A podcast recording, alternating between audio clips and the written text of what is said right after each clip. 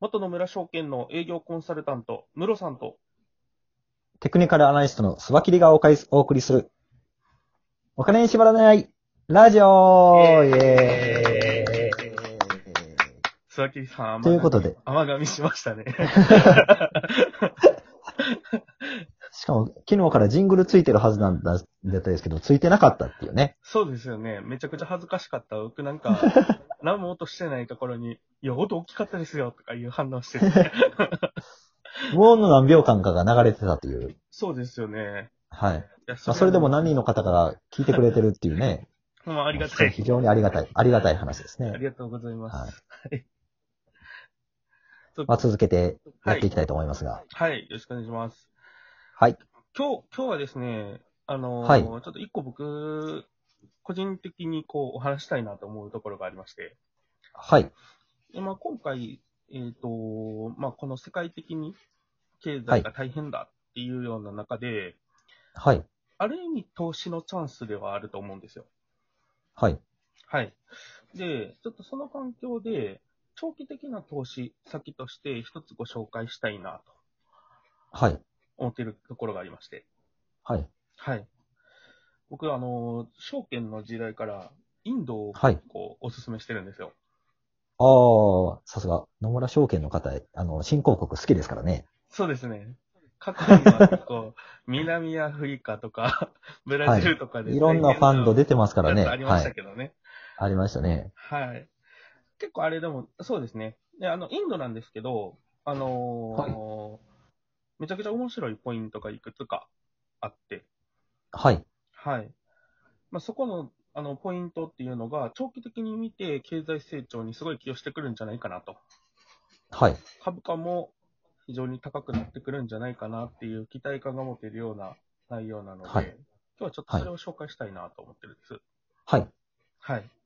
で、1個目のポイントなんですけど、はい。まあ、これはもう皆さんご存知のところやと思うんですけど、インドってめちゃめちゃ人口多いんですよ。世界第2位ですよね。そうなんです、そうなんです。はい。今で13億8000万人。 13億で2位なんですかあれ、中国何人ぐらいおるんやろ ?15 とか中国が今何何人なんやろね中国がね、直近の数字って確認してなかったな。ちょっと見てみますね。え。はい。中国で13ぐらいだと思った。え、インドがもう13あるんですね。インドがすごいな13億8000万人。で、えへーと、え。中国の人口が14億人突破っていうところですね、今。 14億。すごいな。で、これね、あれなんです。はい今2位なんですけど、2027年には中国を抜いて、インドが1位になる予想なんですよ。ああ、中国は一人っ子政策がありましたからね。はい。は。そうないんです。これから人口がこうじわじわと減り始めるうんのが中国のこれからのところになってきますね。はい。はい。だから中国って今の日本の動向をすごい注目してるらしくて、はいはいはい。日本が今高齢化社会に突入してるじゃないですか。はい。中国はそれと比じゃないくらいの高齢化社会にこれからなっていくんですよ。そっか。急速になっていく感じですねそうです。一中人国っの子場合政策、政策の、あはいはいはの、い歪みでですね。うんで、だから日本がこの高齢化社会をどう、えっ、と、うまいことやっていくかっていうのをすごい注目してるみたいで、それをロールモデルにしようとしてるらしいですよ。なるほど。面白いです、はい。そっかそんな。感じです。日はい、本がその高齢先進国になってくるわけですね。そうですね。高齢化社会で言うたらめちゃくちゃ先進国ですから、はいはいはいはい。なるほど。は面白い。そんな感じです。なるほどですね。えちょっと話を戻すんですけれども、はい。えっ、と、経済が成長するためのエンジンっていくつかあると思うんですけれども、はい。ああの、経済のやっぱり大国って言われる、今で言うとアメリカ、中国、はいはい。この二つに、あの共通することって、はいめちゃくちゃ大きな消費意欲なんですよ。はい。はい。アメリカは、えっとクレジット経済、はい。信用経済が個人に根付いていることで、個人の消費活動っていうのがすごい活発なんですよね。そうですね。うん、で、中国は人口が多いので、はいそれを背景に消費が非常に活発なんですよ。はい。はい。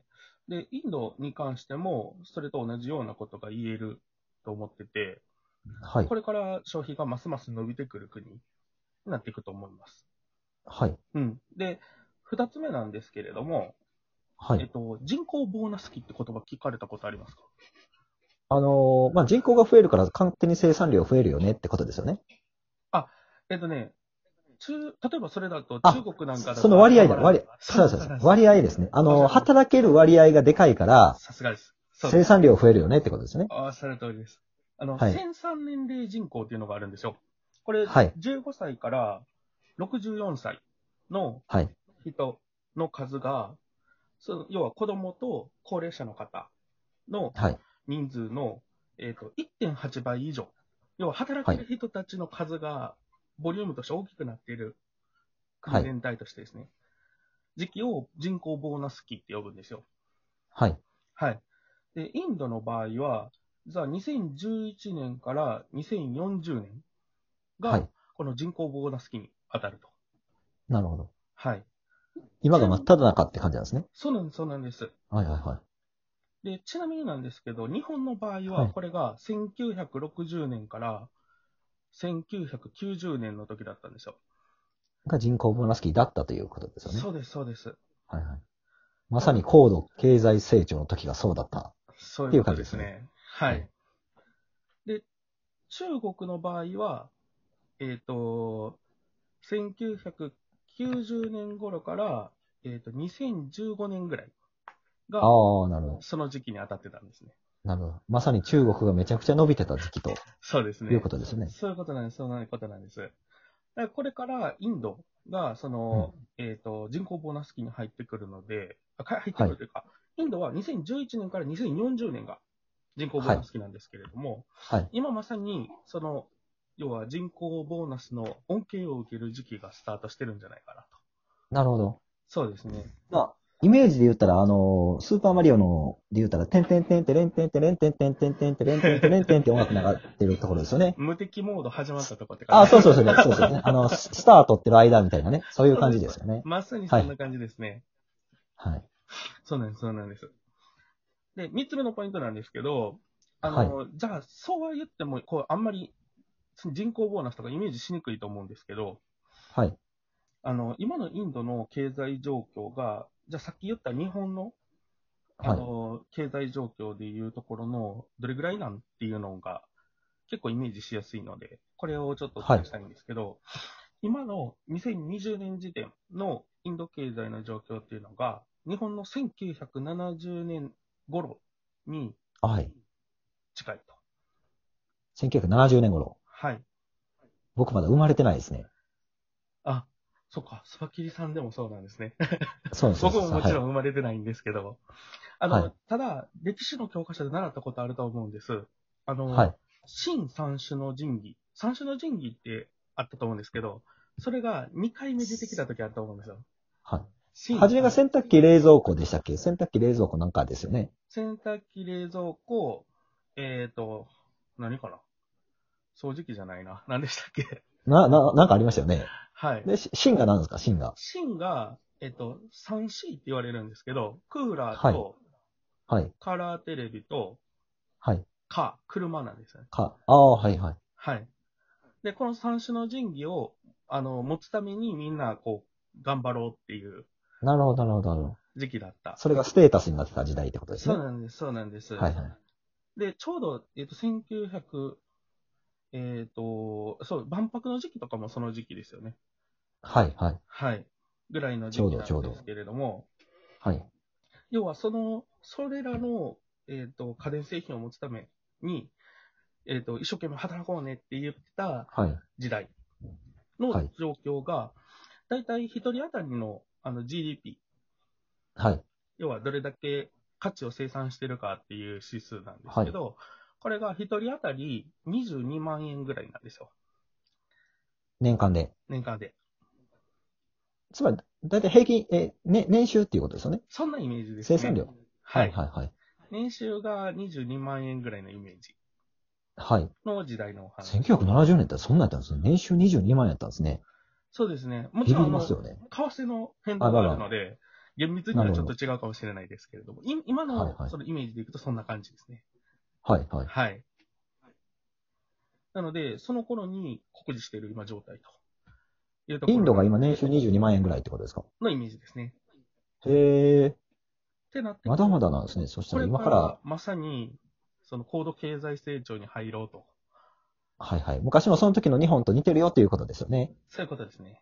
はいはいはい。はい。なるほど。ただ僕これ気をつけないといけないのは、新興国の、例えばまあ株で言うと、結構そのアメリカの投資の、あの、可能動向に左右されて、短期的に見ると結構大きく上下することがあるので、うーん、確かに持確つかんに。であれば、もう本当に超長期で持つぐらいのイメージはい。